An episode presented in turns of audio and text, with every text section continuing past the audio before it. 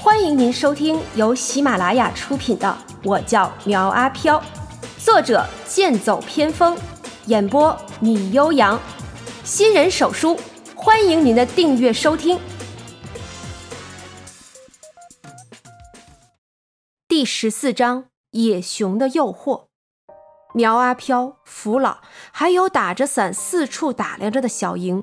三个人出现在新沪市商业街边的一个阴暗角落。福老指着一个穿着咖啡色玩偶熊套装的人，对苗阿飘道：“看到了吗？他叫高雅，今年二十四岁，是新沪大学的高材生，人很漂亮，可惜呀，脸都毁了。”苗阿飘使用伪装术，变成一个身穿高档西服、戴着金丝眼镜、文质彬彬的帅气青年。福老，您放心好了，我一定让他得到终身幸福。幸福你个鬼！我是让你去帮他找对象，不是让你去泡他。不要用真面目接近他，知道不知道？见福老又要发火。苗阿飘立即卸去帅哥伪装，伪装成一个憨态可掬的熊本熊，这让福老满意的点点头。去吧，别搞砸了。苗阿飘比划了一个 OK 的手势，然后迈着轻快的步伐向着网红熊而去。网红熊正在发传单，如果不是知道高雅的来历，可能还会对他抱有幻想。但是现在的苗阿飘只想着应该怎么接近他。如果真正做过这种玩偶兼职的，就会明白这行很累，很不赚钱。因为不需要什么技术含量，又要求一站就是好几个小时，不能上厕所，内部又闷又热，一天下来可能身上都会长痱子。这些都是最次要的，还有很多人趁着穿玩偶服的人察觉不到，对他背后发起突然袭击，比如在他头上敲一下，或者一脚将其踹倒。等人起来的时候，袭击者已经逃走了。苗阿飘走过去的时候，就看到好几个人在揪网红熊的耳朵。相比起身材干瘦的网红熊，憨态可掬的熊本熊就比较讨人喜欢一些。苗阿飘围在网红熊身边，左瞧瞧，右看看，帮他驱赶着那些想要欺负他的人。因为灵活性比较高，许多人以为是设计好的娱乐节目，然后开始在路边停留拍照。网红熊对于捣乱的熊本熊视而不见。继续发着自己手中的传单。苗阿飘见自己计划不奏效，立刻灵机一动，让福老弄来一些发光的小玩具，还有气球之类的。如果路过的人想要，就要去网红熊的手里拿一张传单才行。好多小孩子围着高雅要传单，然后拿着传单再来找苗阿飘要发光的小玩具。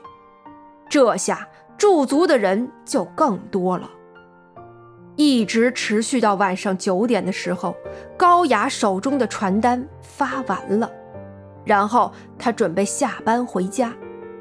苗阿飘将剩余的小玩具一股脑的发完，然后紧追着高雅而去，半路上却被福老拦住了，在这儿等着就行。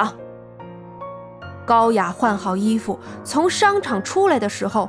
戴着口罩、黑色墨镜，身穿一身茶色的风衣，像极了明星出行。如果不是福老提醒，苗阿飘都不知道这是高雅。他要坐车走了，等下我带你去他住的地方看一下。之后几天你要怎么做，我就不管了，我只要结果。福老以上级领导的口吻说着，战士苗阿飘立刻道。保证完成任务。高雅住的是自己租的两居室，家住四楼，房间就挨着街道，所以苗阿飘在下面就能看到他。高雅拖着有些疲惫的身躯回到家中，想着要把客厅的窗帘拉上，突然，他透过窗户看到下面有一只熊本熊在向他招手，本能的以为自己是被人跟踪了。可是等他再看时，那只熊本熊已经不见了。苗阿飘迈动着小步伐走到阴暗的街角，想要将伪装术解除。突然，一个穿着网红熊衣服的人出现。令人意外的是，他手里拎着一根棒球棒。看身材，看气质，这不是高雅，而是一个男人，并且居心不良。苗阿飘掉头就跑，可是穿着玩偶服跑出去没几步就被追了上来。男网红熊一棒球棒打在他腿上，苗阿飘顿时跌落在地上，打起滚来。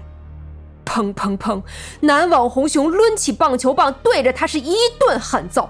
突然见苗阿飘不动弹了，这才让他意识到自己下手太重了，连忙解下自己的熊头套。一个二十多岁的长发青年长吁几口气，刚才一阵剧烈运动让他差点憋死在头套里。喂，你别死啊！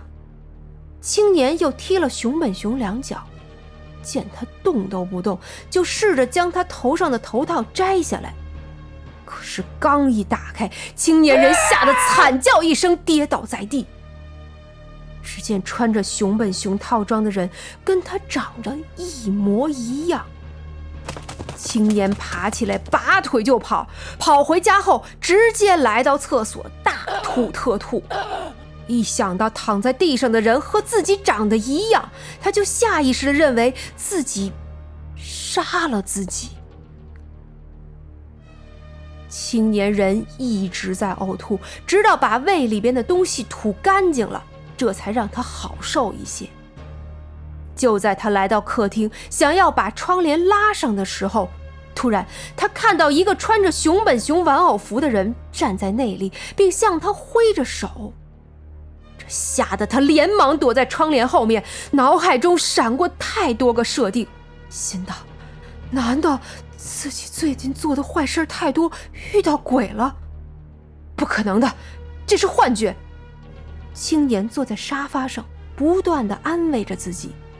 平日不喝酒的他，从冰箱里拿出一罐啤酒给自己压惊。第二天，高雅正常上班。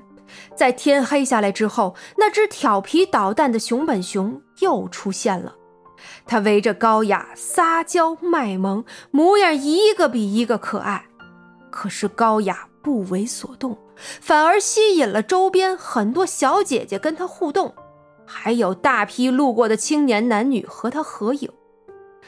高雅很是羡慕被人簇拥的熊本熊，但如果让他们看到自己这张脸，只怕是个人都会退避三舍，所以啊，他强行冷着脸继续发传单。可是苗阿飘怎么会放过这么好的机会？趁着人多的时候，他强拉着高雅过来跳舞。高雅可以拒绝别人的追捧，但是绝对不会放过每一次让自己闪耀的机会。就算是没有穿着舞蹈鞋，就算是穿着玩偶装，他依旧是个天分极高的舞蹈高手。